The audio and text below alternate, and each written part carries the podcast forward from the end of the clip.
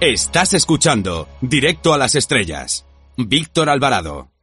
Ahora si les parece conectamos con el planeta Radiocine para ver qué nos tiene preparado nuestro compañero, nuestra antena de plata, nuestro gran sabio del cine.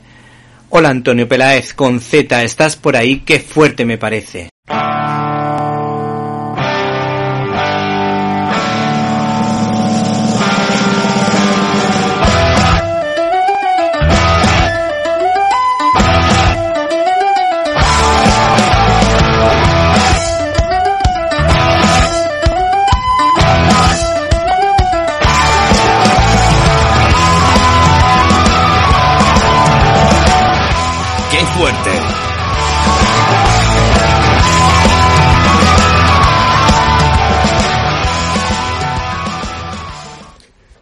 Hudson y Doris Day. ¿Cuántas películas hicieron juntos? Mm, es que parecería que eran pues la pareja perfecta, por lo menos en el cine, desde luego.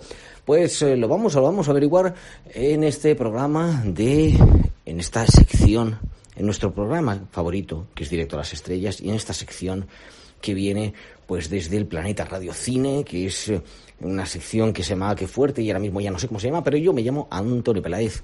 Por supuesto, eh, os hablo también desde otro planeta, que es el de una televisión llamada Déjate Historias, que metimos para Madrid, pero también para todo el mundo por Internet. Hoy estamos en Déjate, no, no sé dónde estamos ya. Hoy estamos disfrutando de ese programa que es que es eterno. Víctor Alvarado, directo a las estrellas, toda la vida haciéndolo y toda la vida habrá.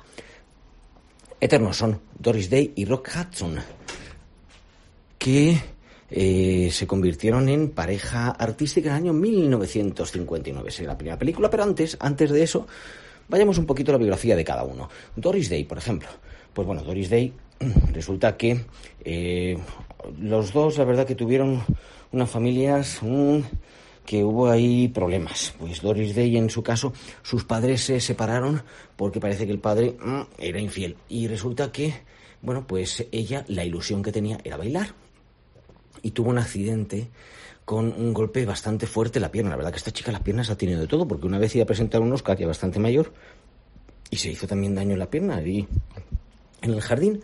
En fin, el caso es que, pues mientras estaba en el hospital recuperándose, empezó a cantar la radio. Ah, hay cosas de Benny Goodman, Duke Ellington, Miller y entonces su madre, que la verdad que sí, que quería que ella fuera así famosa, ¿no?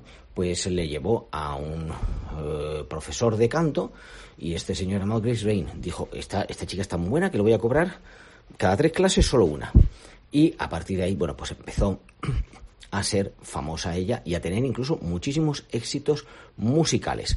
De hecho, eh, lo principal que se llevó premios y donde tuvo además números uno en Estados Unidos, pues fue por la música. Por ejemplo, la canción de la película Secret Love eh, ganó el premio a mejor, el Oscar a mejor canción. Y bueno, pues fue su mm, cuarto número uno en Estados Unidos. ¿Qué pasa? Que ella mm, empezó a alternar con papeles ahí dramáticos y eso sí, pues en el año 1959 hay una película, a mí me gusta mucho el título en inglés, que se llama Pillow Talk.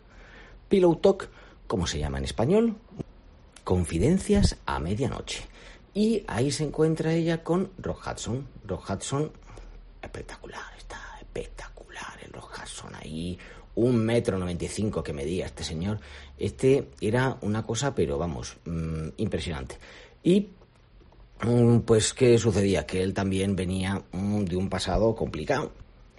Su padre se había ido de casa y su madre se volvió a casar con un señor llamado Wallace Fitzgerald, que parece que era muy, muy agresivo. De hecho, eh, Rock Hudson se llama Roy Harold Scherer Jr. Su padre era Roy Scherer, un mecánico, pero eh, lo curioso es que él eh, adoptó el sobrenombre Hudson de su padrastro. Cosas que pasan.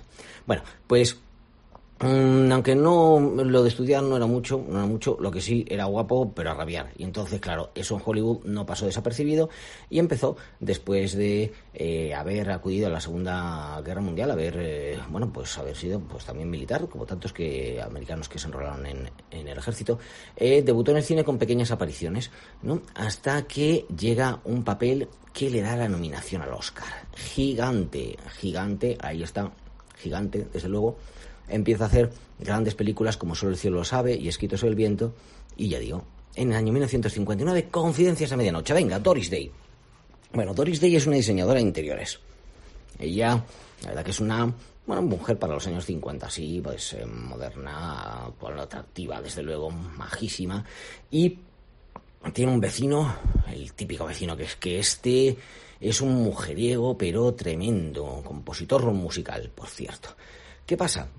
Que eh, curiosamente tienen que compartir la misma línea de teléfono y ahí se empiezan mm, a producir alguna serie de eh, pues enredos que terminan con el amor triunfando. Doris Day es como la Sandra Bullock de los de principios de los 60. Siempre quien estaba también con ellos era Tony Randall, era como el tercero en el tercero en discordia. Y bueno, la verdad que esta, todas las conversaciones que tiene en el teléfono, él como va cantándole y cambiando el nombre a las distintas chicas a las que intenta así como seducir, ella indignada, ella a su vez seducido por un personaje que no conoce. Mm, hay quien dice por ahí que había un spoiler que en esta ocasión él interpreta dos personajes. Bueno, pues a pesar de interpretar dos, quien se llevó la nominación al Oscar fue ella, no se lo llevó, pero sí se llevó la película el premio al Oscar a Mejor Guión.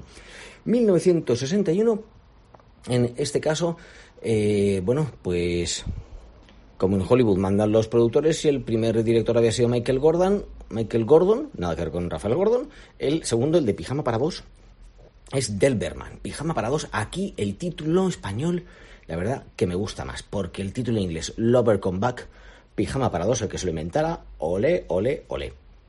Bueno, pues aquí tenemos otra vez, eh, sigue, por supuesto, ya en los años 60 la mujer plenamente incorporada en el mundo profesional, Doris Day, y además encima compitiendo con un hombre que es que no tiene unas buenas prácticas el, de trabajo. Resulta que están trabajando en una agencia de publicidad y él lo que hace para conseguir anuncios mm, es seducirlas. Este los Castro en televisión, eh, en el cine siempre hacía así como de sinvergüenza, ¿no? De hecho, en el año 55 se había casado y se había divorciado tres años después pero hay amigos, eso era, eso era falso, porque él en realidad era homosexual, como se supo ya luego en el año 85. Llegaremos a ello, llegaremos a ello después de, eh, pues bueno, repasar. ¿Te está gustando este episodio? Hazte fan desde el botón apoyar del podcast de Nivos. Elige tu aportación y podrás escuchar este y el resto de sus episodios extra. Además, ayudarás a su productor a seguir creando contenido con la misma pasión y dedicación.